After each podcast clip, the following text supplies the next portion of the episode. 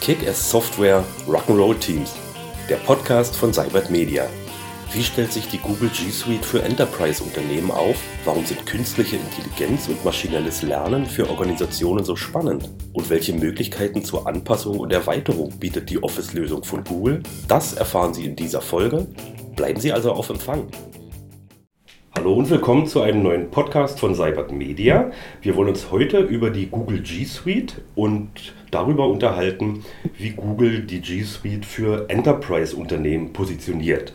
Mein Name ist Matthias Rauer, ich stehe hier mit meinem Kollegen Paul Herbert. Hallo Paul. Hallo Matthias. Paul, gib doch mal für Leute, die mit der G Suite oder mit diesem Namen gar nicht viel anfangen können, einfach mal einen kurzen Pitch. Was ist denn die Google G Suite? Ja, die Google G Suite ist ein Set von Applikationen, das die Kollaboration in Firmen letztendlich verbessert. Ihr könnt euch das so vorstellen, dass äh, jede Firma einen Bedarf hat, E-Mails auszutauschen mit Kunden, Kalender für Selbstorganisation, Videokonferenzen, aber auch Dokumentenmanagement und äh, ja auch interne kleine Websites zum Beispiel für die Kommunikation braucht. Und äh, die Google G Suite ist ein Bundle, die all das erfüllt. Viele kennen zum Beispiel das Office-Paket von Microsoft und äh, letztendlich bildet die G Suite das auch ab, cloud-basiert und entsprechend von Google. Unsere Fahrstuhlfahrt ist vorbei. Ich glaube, wir sind erstmal kurz im Bilde mit dem Pitch. Du hast jetzt immer äh, wieder diesen Begriff äh, für Unternehmen und für Kunden äh, genutzt. Würdest du die G Suite also als Lösung bezeichnen, die sich auch äh, an große Organisationen, an Enterprise-Unternehmen richtet? Ich frage deshalb, weil diese Toolsammlung von Google in der Vergangenheit oder vielleicht teils auch heute noch so ein bisschen als B2C-Lösung wahrgenommen wird. Mein Sohn macht seine Hausaufgaben und seine Projektarbeit in der Schule damit. Und das wollen wir nutzen mit 5000 Mitarbeitern im Unternehmen. Ja, ja, das ist eine sehr gute Frage. Äh, es ist natürlich so, dass die Free Google Tools eine sehr hohe Verbreitung haben. Allein wenn wir uns Gmail anschauen, gibt es über 1,5 Milliarden Menschen, die das quasi täglich nutzen und äh, es hat eine unheimliche Verbreitung, diese Dienste. Und auch die, das Dokumentenmanagement kann ich ja quasi in der Free-Version äh, einfach so nutzen, ja, ohne da irgendwelche Kosten mit verbunden zu haben. Und äh, zugleich ist es genau so, auch in einer sehr ähnlichen Ausprägung mit der G Suite, ein Tool, das sehr große Organisationen nutzen können. Und erstaunlicherweise ist es so, dass wenn ich zum Beispiel mir einen Gmail-Postfach angucke, ich da privat komplett anders natürlich mitarbeite als im Business-Kontext. Und ich habe unheimlich viele mächtige Funktionalitäten hinten dran, aber die es mir ermöglichen, genauso im Firmenkontext zu kollaborieren. Und die G Suite richtet sich ganz klar an Geschäftskunden, also ist überhaupt nichts, was an Privatpersonen gerichtet ist. Und ähm, ja, ist mittlerweile bei sehr vielen großen Organisationen auch im sechsstelligen Mitarbeiterbereich im Einsatz. Und äh, Google hat da sehr viel in den letzten Jahren auch getan, um das letztendlich für Enterprise-Firmen auszulegen. Aber Microsoft hat dieses Wahrnehmungsproblem oder diese Diskrepanz ja nicht so. Ich meine, Word gibt es auf so gut wie jedem persönlichen Computer, den die Leute zu Hause im äh, Büro zu stehen haben. Und trotzdem ist das für Unternehmen kein Problem oder überhaupt nicht irgendwie fragwürdig, Office auch im Unternehmen einzusetzen. Was hat denn Microsoft in diesem äh, Zusammenhang besser oder anders als Google gemacht? Ja, genau. Also es ist eine sehr äh, deutsche Wahrnehmung auch ein Stück weit. Also in den USA zum Beispiel ist es so, dass da sehr viel in Schulen und Hochschulen auch schon mit den Google-Lösungen gearbeitet wird. Und für die Leute dort ist es genauso selbstverständlich, mit diesen Google-Lösungen zu arbeiten, wie in Deutschland mit den Microsoft-Produkten. Aber es ist richtig, dadurch, dass traditionell auch im, äh, ich sag mal, im Verkauf von PCs standardmäßig jeder so ein Office-Paket irgendwie mit dabei hatte, ist einem gar nicht so bewusst, dass man das ja quasi auch lizenzieren muss, dass da Kosten mit verbunden sind. Und insofern machen sich da gar nicht so viele Leute Gedanken erstmal drüber. Denke, gerade im Zuge der Verbreitung auch zum Beispiel von Macs und MacBooks haben viele gesehen, oh, es geht eigentlich auch ohne so ein Microsoft-Paket, mit dem viele es gewohnt sind zu arbeiten. Und ähm, auch durch die Verbreitung letztendlich von Android als Beispiel, als äh, Betriebssystem für Mobilgeräte, ist es so, dass ähm, auch die Google-Tools sagen viel mehr Zulauf bekommen haben. Aber das ist quasi so ein bisschen ein historisches Problem äh, aus einer Stärke heraus mhm. von Microsoft definitiv. Und äh, das ändert sich gerade aber auch sehr stark. dadurch, dass äh, eben in, in vielen Handys zum Beispiel und also was machen jetzt Schüler heute, ne? Die hängen den ganzen Tag am Handy quasi, wenn man so will. Und die haben halt genau diese Google-Lösungen sozusagen auch parat. Nutzen, wenn sie Mailkonten überhaupt noch nutzen, dann die Gmail. Und entsprechend äh, ist es für die auch wesentlich leichter. Also auch wenn man ins Recruiting geht, von jungen Mitarbeitern zum Beispiel, fällt denen es viel leichter, auch mit diesen cloud-basierten Tools zu arbeiten. Du hast zum Einstieg gesagt, dass Google in letzter Zeit äh, intensiv daran gearbeitet hat, sich äh, noch deutlicher äh, als Unternehmenslösung zu positionieren. Mhm. Äh, gib doch mal ein paar, paar, konkrete Beispiele. Was hat denn Google, keine Ahnung, für Features ausgerollt oder für neue Lösungen geschaffen, die sich speziell an Unternehmen und auch an den Enterprise-Kontext richten? Ja, also, wenn wir mal schauen, äh, von der Historie auch, ähm, früher war es Google for Work quasi und mit der G Suite ist gerade erst in den letzten Jahren auch eine neue Positionierung dieser Tools rausgekommen. Und seit dieser Neupositionierung hat sich Google schon sehr stark auch daran ausgerichtet, die Enterprise-Anforderungen zu erfüllen. Das ist einmal in der Breite der Tools spiegelt sich das wieder, dass so Sachen wie ähm, die Aufsplittung zum Beispiel von Hangouts für Video und Chat, dass das eine Separierung stattgefunden hat. In Hangouts Meet, was eine super Lösung ist, um einfach Videokonferenzen zu machen, da entsprechende Hardware auch von Google bereitgestellt wird. Und Hangouts Chat, was wieder als äh, Chat- und Kollaborationslösung innerhalb von Organisationen genutzt werden kann. Genauso sind auch Applikationen wie zum Beispiel AppMaker oder Jamboard dazugekommen, mit denen auch wieder Möglichkeiten bestehen, zum Beispiel, also im Falle vom AppMaker, kleine Applikationen zu bauen, mit denen ich Firmenanwendungsfälle abdecken kann. Dazu ist Google weiterhin sehr stark im Bereich einfach Machine Learning und äh, da auch weiter sagen, äh, künstliche Intelligenz auch in die Produkte mit reinzubringen und äh, hilft einem dabei, einfach schneller und produktiver zu arbeiten. Sind diese neuen Möglichkeiten von KI und äh, Machine Learning, äh, ist das ein Alleinstellungsmerkmal, das Google mitbringt, zum Beispiel im Vergleich zur Microsoft-Lösung? Ja. Äh, ist das ein Ansatz, ich glaube, den haben ja viele Organisationen momentan noch nicht so richtig auf dem Schirm, aber ist das was, was Unternehmen mittel- und langfristig richtig spannend finden werden? Ja, also viele finden das heute schon super spannend. Also man muss sagen, die Google G Suite, erstmal, wenn man mal schaut, wie positioniert die sich eigentlich, woran arbeiten die Leute bei Google, dann äh, gibt es da so drei Dinge. Das eine ist Make it smart, Make it simple und Make it together. Und das findet sich letztendlich in diesen Google-Produkten wieder. Und äh, als Beispiel so Dinge wie in, im Schreiben von E-Mails, ja, dass man so ein Smart Compose hat. Man fängt an, was zu schreiben und äh, man kriegt Vorschläge dafür, wie man diesen Satz äh, vervollständigen kann. Gerade gestern aus dem Enterprise-Kontext hat eine Kundin zum Beispiel zu mir gemeint, ähm, ihr Englisch ist so viel besser geworden, seitdem sie mit der G Suite arbeitet und mit Gmail arbeitet. Warum? Weil wenn sie mit englischen Kollegen schreibt und sie anfängt zum Beispiel irgendwelche Floskeln zu schreiben, dann kommt direkt der Vorschlag dafür, wie sie das äh, vollenden kann. Sie kann ja entscheiden, will ich das annehmen oder nicht. Und äh, das sind häufig so kleine Helfer einfach, die die Arbeit schneller, produktiver und besser machen. Und davon finden sich ja ganz viele Beispiele, aber genauso im Bereich des Dokumentenmanagements. Viele sind total geflasht davon, wenn die mal äh, Inhalte einfach in eine Google Slide, in eine Google-Präsentation integrieren und sich dann über die Explore-Funktionalität letztendlich eine Aufbereitung dafür vorschlagen lassen. Ja, ich klicke einfach auf den Explore-Button und äh, ich kann mir eine Aufbereitung dieser Slides, wie die in cool aussehen kann, darstellen. Kann ich noch ein paar Mal draufklicken und Google schlägt mir quasi verschiedene Varianten dieses Slides vor.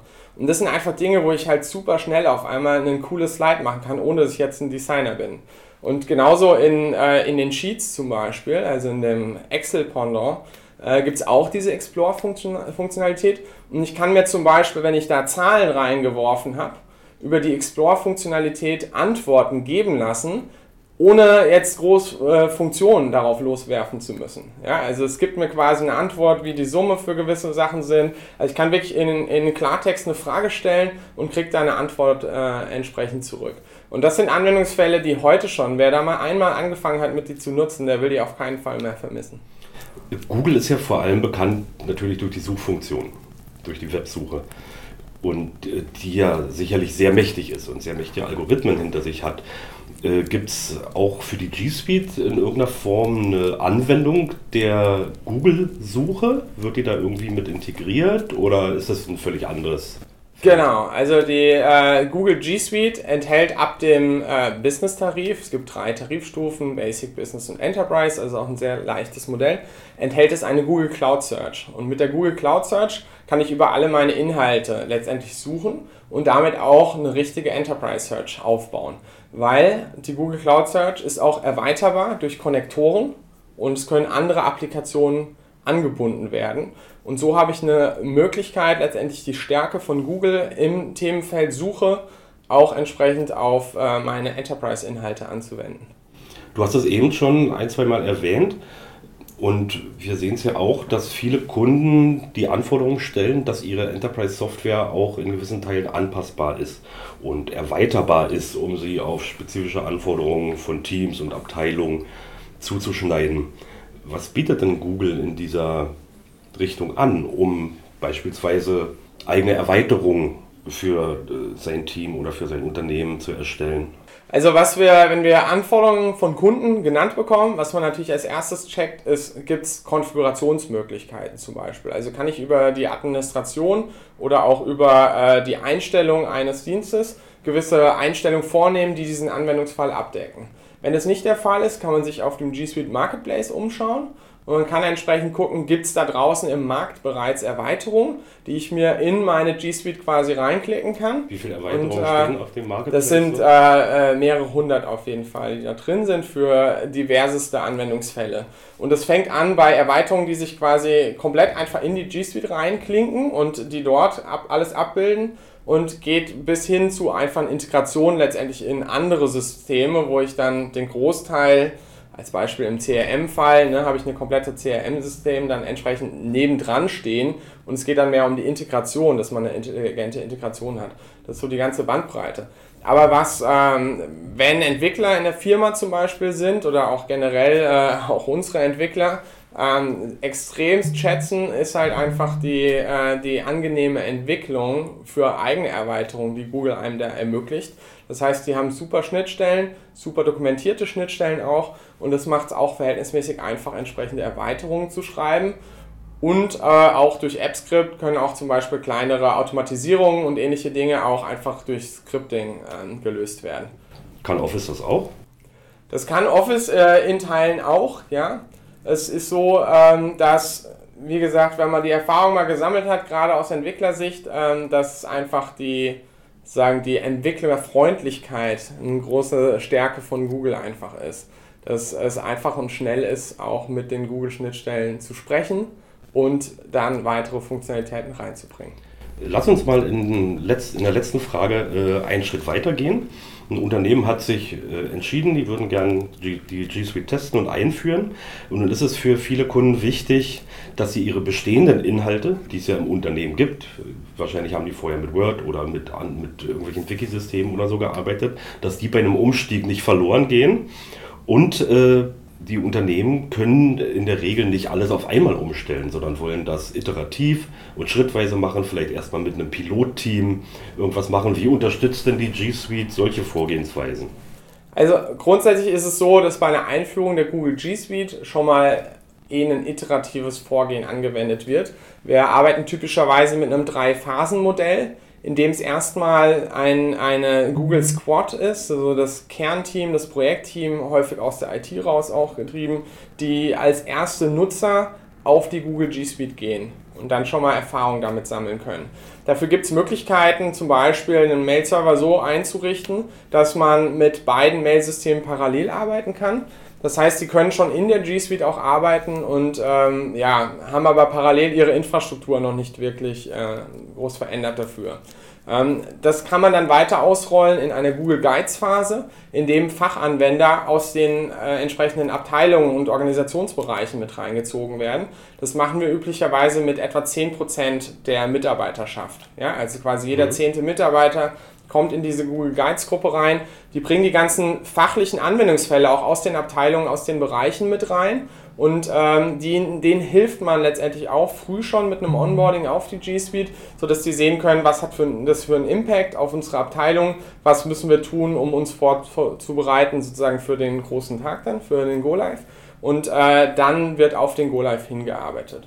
Typischerweise guckt man sich am Anfang aber natürlich die Organisation und die Organisationsstruktur an und überlegt dann äh, genau das, wie dieser Go-Live ablaufen soll. Das kann rein in diese drei Phasen ähm, eingeteilt sein und dann macht man ein Go-Live für alle gleichzeitig. Was häufig auch passiert, gerade bei größeren Organisationen, ist, dass zum Beispiel länderweise umgestellt wird, dass man halt sich anschaut, äh, ja, wie man die Länder sinnvoll gruppieren kann vielleicht auch und dann in mehreren Schritten vorgeht. Und es gibt auch die Möglichkeit zum Beispiel zu sagen, wir starten erstmal mit Mail und Kalender und Kontakten, migrieren das erstmal und machen dann eine zweite Phase, in der das ganze Dokumentenmanagement umgestellt wird. Ja, da gibt es also verschiedene Modelle. Letztendlich ist es aber so, dass ähm, in der Zwischenzeit immer wieder Phasen entstehen können, in denen beide Systeme letztendlich dann, also einmal das Legacy-System, zum Beispiel einen Exchange-Server und das alte Office-Paket, existiert und Teile schon mit der Google G Suite arbeiten. Das äh, bezeichnen wir als Interoperabilität. Ja? Und da gibt es eine Unterstützung für, ja, zum Beispiel kann ich, wenn ich ein Word-Dokument von einem Kollegen geschickt bekomme, kann ich das in Google Docs auch öffnen, bearbeiten und als Doc wieder zurückschicken. Ja, wenn es allerdings äh, sehr komplex wird in der Aufbereitung, wenn ich komplexe Präsentationen habe, wenn ich äh, Sheets habe zum Beispiel, also Excel-Tabellen, die mit Makros versehen sind und ähnlichem, da kommen wir dann so ein bisschen an die Grenzen der Interoperabilität. Deswegen ist es wichtig, am Anfang ein richtiges Assessment zu machen, dass man halt schaut, wer arbeitet eigentlich zusammen und dann möglichst nicht die Einheiten natürlich, die sehr intensiv zusammenarbeiten, irgendwie dann auseinanderzerrt, sondern genau die dann versucht, äh, zum Beispiel gleichzeitig auch umzustellen. Vielen Dank, Paul. Das waren sehr interessante Infos zur Enterprise-Ausrichtung der Google G Suite. Wenn Sie Fragen haben oder sich für die G Suite interessieren, melden Sie sich mal bei uns. Wir haben ein dediziertes Google-Team. Die Kollegen stehen Ihnen sicherlich gern zur Verfügung. Oder schauen Sie mal unter gsuite.seibert-media.net vorbei. Da können Sie auch eine Testphase der G Suite, eine verlängerte Testphase beginnen und finden viele relevante Infos. Das war's für heute. Ich hoffe, wir hören uns beim nächsten Mal wieder. Bis dann. Ciao. Tschüss.